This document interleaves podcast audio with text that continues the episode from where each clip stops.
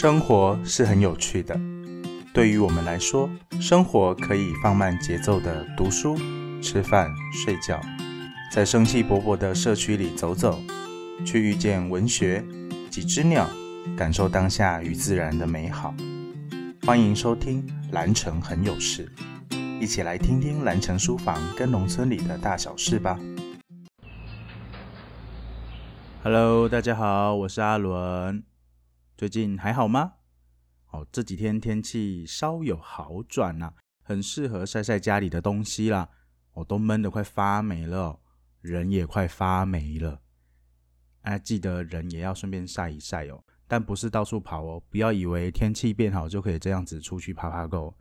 像我只有站在阳台浇浇花、晒晒太阳啊。大好的天气的确很适合来整理一下环境，当然我们店里也不例外喽。就像惊喜舒服袋一样，想给大家一些惊喜，把店里打扫得干干净净、清清气气的，给大家焕然一新的感觉啊！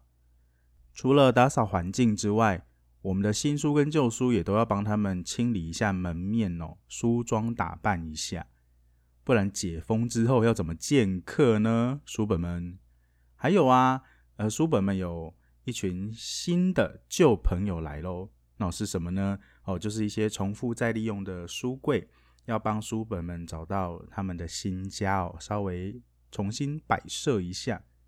那也听店长跟小杰说，在整理书的时候，找出不少的小惊喜哦，有各种不同类型的书籍，像最近大家宅在家很红的，就是食谱书啦。那还有怎么在家里面陪小孩做 DIY 的一些小书籍。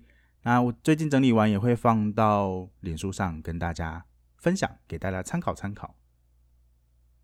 那我们今天的主题是继续来听书啊。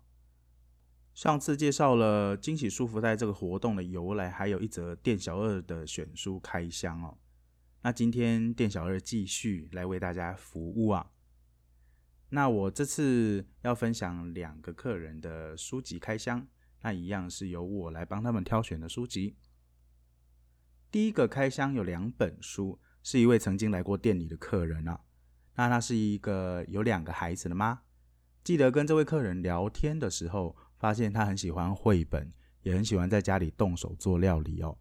所以那时候五月刚开始进入第三集，阿伦就在想：诶，什么样的书很适合他呢？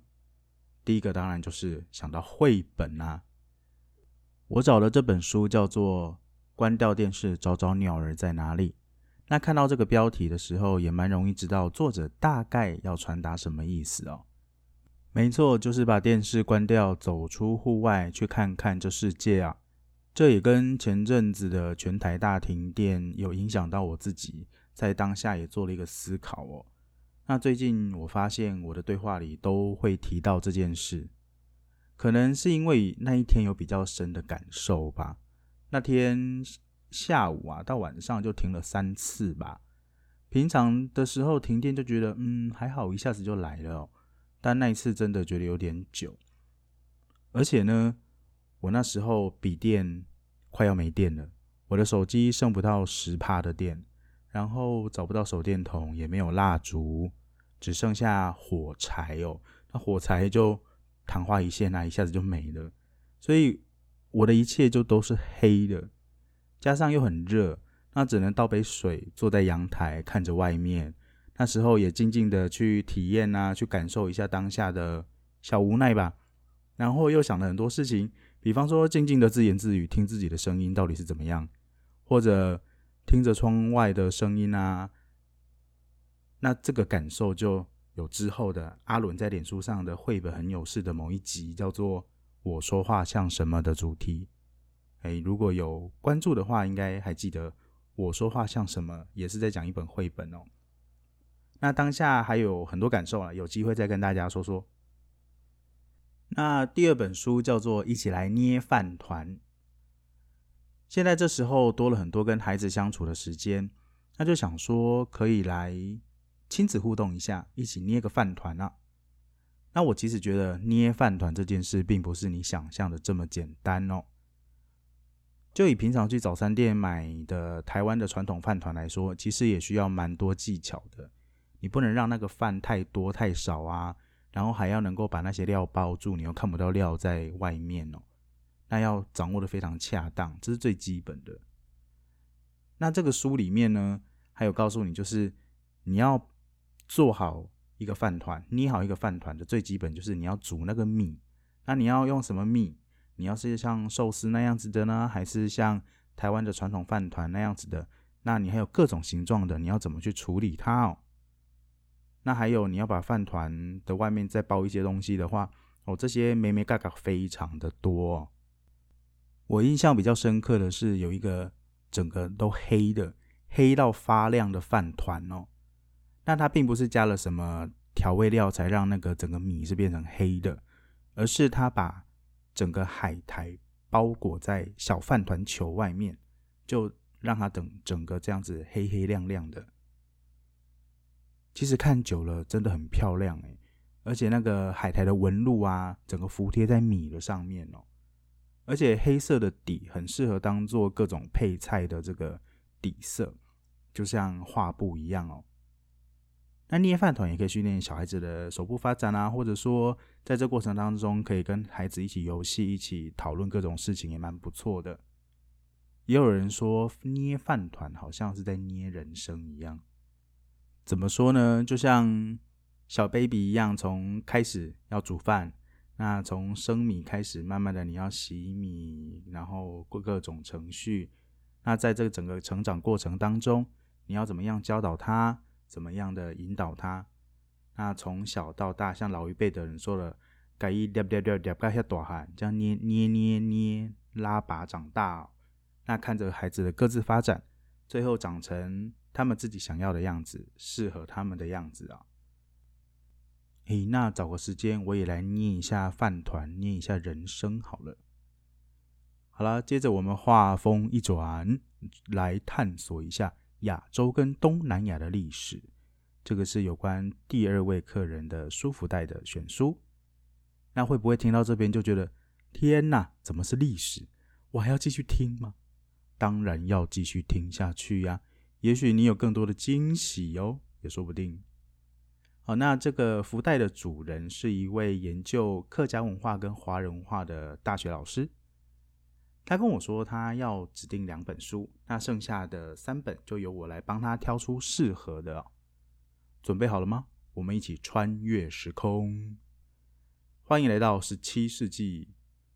阿伦帮忙选的第一本书叫做《海上佣兵：十七世纪东亚海域的战争、贸易与海上劫掠》。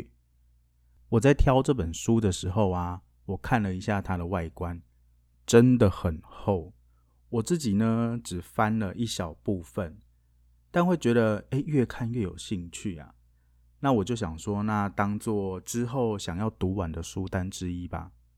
那我们来回想一下台湾的历史，在十七、十六世纪，西班牙跟荷兰在东方竞争各种贸易哦。那这时候日本也刚结束他们的战国时代，这时候各国都想要有向外发展的新的机会啊，想要摆脱当时明朝朝贡这种经济方式。那就在当时呢，就往海上去发展喽，去探索喽。这时候呢，会有一群人周旋在各国当中，也成为最大获利者。那知道这群人是谁吗？有一个名字是我们常常听到的，请问失败的儿子是谁呀？成功，失败为成功之母。哎呀！空气瞬间凝结、冻结起来了。不过天气蛮炎热的，讲个冷笑话让大家清凉一下。哦，是郑成功啊。郑成功的家族从他爸爸郑芝龙开始，哦，整个家族呢，在这个海上呢，开始影响了这一段历史。所以，呃，对于郑家的故事有兴趣的话，可以看看这本书，他们怎么样在这段历史当中风起云涌，甚至在台湾建立自己的天下哦。我突然想到一件事情，蛮有趣的，就是他们这些人是不是语言天分都很够啊？就是啊，当然也有可能是因为要生存的关系，环境使然，使得他们有这样子的能力哦，才能周旋在多国之间。应该要会很多语言吧？想想这里有西班牙，有荷兰，有日本，有中国的各个地方，那当然还有来到台湾，那台湾也有各种族群，这真的语言非常多诶，啊，应该是蛮厉害的。第二本书，我们换个脑袋来思考一下哲学问题：什么叫做世界观？各位听众朋友，你的脑海有闪过一些画面，对吧？当你听到这个问题的时候，那这个可能就是你现在想象的世界观。不过这个问题呢，对阿伦来说蛮重要的，因为以前学的是比较教育，常接触呃世界观啊、国际观啊、全球观啊，还有各国的文化观点等等，一直在探索为什么会有这样子的观念，有这些问题。大概伴随着阿伦。有快半辈子了哦，问题的探讨讨论不完。现在我自己也没有一个正确的答案哦。有可能你每次问我什么是世界观，我每次想到的都不一样。我觉得这本书的书名取得很好，是他用什么是 bra bra bra 开头，每个人都有不一样的回答。你可以自己先想完一遍之后啊，或者别人嗯想要知道，哎，你拿给他看这本书。那他会先也会先想一遍，再来看它。最后看到这本书里面的答案呢，他就是一位法国的哲学家，用他的角度来告诉我们什么是世界观了。我推荐的第三本书叫做《年到了》，这是一本葛哈乌语跟中文的双语绘本，里面依照着葛哈乌族的过年传统习俗，像是他们打猎啊、嗯酿酒啊、捕鱼啊。猎猪等等，还有像做柜，还有祭祀祖先的一些仪程，那还有像一些活动，比方说千田招标等等，那画风相当的生动哦。那里面的剧情很有趣。那还有会挑这本书有一个很重要的原因，就是我跟这位老师算是有一个葛哈乌族的烟酒生共同回忆吧。我在几年前因为参加了一门课程的关系，那我们一起到走访了牛眠啊、守城、大南还有蜈蚣四个社区，他去参访他们的像教堂啊、活动中心，或者说翻太祖庙等等一些地方，那也跟一些长辈聊天，那了解一些当地的文化哦。哎呀，真是学生时代的回忆呀！那这算是我跟葛哈乌族结下的第一个缘分吧。他说第一个，那就是有一有二就有三，一直下去啊。在普里住的这十几年间，也陆陆续续都跟葛哈乌族的文化有些接触，像是参加了一些小旅行啊，或者是参加一些讲座的活动哦。还有书房今年过年前出版的第三本刊物《无功有靠山》，里面也有一些跟葛哈乌族文化有关系的内容。那缘分一直持续到今年的五月底哦。原本五月底预计要有一个葛哈乌族的动画片的一个首映会哦。小弟在下我很有荣幸的担任了葛哈乌族动画片的男主角声优。哇，是那个动画片里面配音的那个声优诶，听起来就很刺激，而且我其实还蛮紧张的。有机会再跟大家分享一下当这个动画片声优的初体验吧。好啦，那我们今天的福袋开箱分享就到这边喽。有没有觉得惊喜书福袋的开箱让你很惊喜呢？那已经参加过这个活动的朋友，也可以当做你每月的阅读活动哦。那还没有参加过的朋友，赶快手刀下单吧。我们下次见，拜拜。感谢大家今天的收听，蓝城很有事，相关播出讯息也会放在我们蓝城书房的脸书粉丝专页，记得按赞追踪哦。我是小杰，我是郑伦，拜拜。